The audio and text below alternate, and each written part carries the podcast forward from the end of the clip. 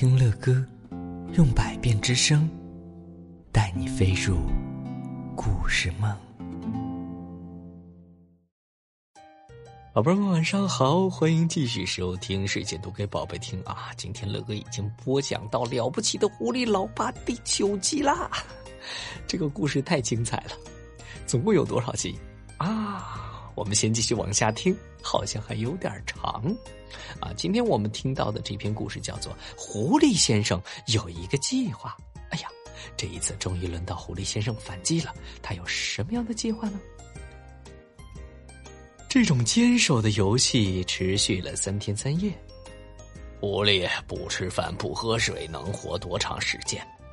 伯吉斯在第三天的时候问道。现在用不了多长时间了，比恩对他说：“他很快就会饿得跑出来的，他一定会出来的。”比恩说的对，下面地道里的狐狸确实要慢慢的饿死了。嗯，要是咱们能喝上一小口水就好了。唉，一个小狐狸说道：“哦，爸爸，你不能做点什么吗？”爸爸，咱们能不能猛的一下冲出去嘛？那样咱们还是有一点机会，不是吗？哎呀，根本没机会！狐狸先生严声说道：“我是不会让你们到上面去面对那些枪的，我宁可让你们待在下面，平静的死去。”狐狸先生已经好长时间不说话了，他两眼紧闭，蹲在那里一动不动，甚至没听见别的狐狸在说些什么。狐狸太太知道，他在竭尽全力、绞尽脑汁的思索着出去的办法。现在，当他看他的时候，他发现他动了一下身子，缓缓的站了起来。他向后看了看自己的妻子，眼睛里边跳动着一点兴奋的火花。怎么了，亲爱的？狐狸太太立刻说道：“嗯，我想到了一丁点好主意。”狐狸先生谨慎的说：“什么？”他们喊道：“哦，爸爸，什么主意？快说，快说呀！”嗯，狐狸先生说道。便停下来叹了气，伤心的摇了摇头。他又蹲了下来。那办法不好，哎，他说：“那终归还是不行。为什么不行，爸爸？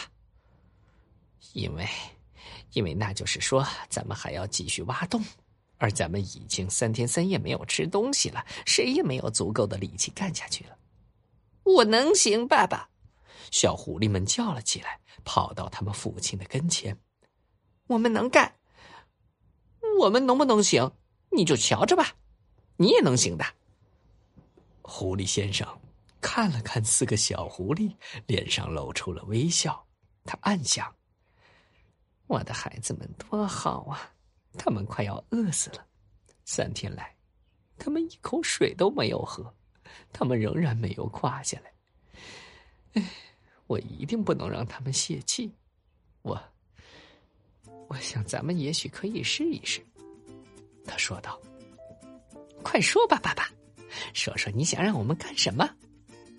狐狸太太缓缓的站了起来。由于没吃东西、没喝水，她比他们中的任何一个都更加的难受。她的身体非常的虚弱。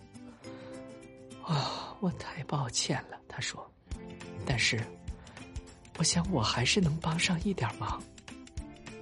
你就待在这儿吧，亲爱的。狐狸先生说：“我们自己干得了。”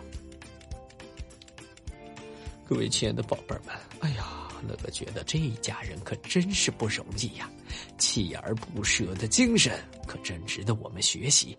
那到底他们能成功吗？哦，外边还围着一百零八个人呢。哎，下一集。我们接着讲。当然啦，最近这段时间，乐哥一直在给你们讲了不起的狐狸老爸。嗯，乐哥已经发现了有很多宝贝儿给乐哥留言说：“哎呀，故事太精彩了。”是的，是的。当然，如果你们也希望听到由乐哥为你们播讲的更加精彩的故事，或者说是你们喜欢的故事，可以给乐哥留言，告诉乐哥你想点播的故事哦。你也可以加乐哥的微信号，乐哥的微信号是幺八零四八五三八八五七。乐哥、胖熊还有猴子老师都等着你们哟。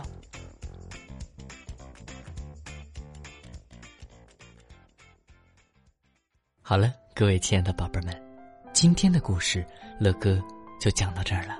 如果你喜欢听乐哥讲故事，那就赶紧订阅这张专辑吧。更多精彩的故事，尽在睡前读给宝贝听。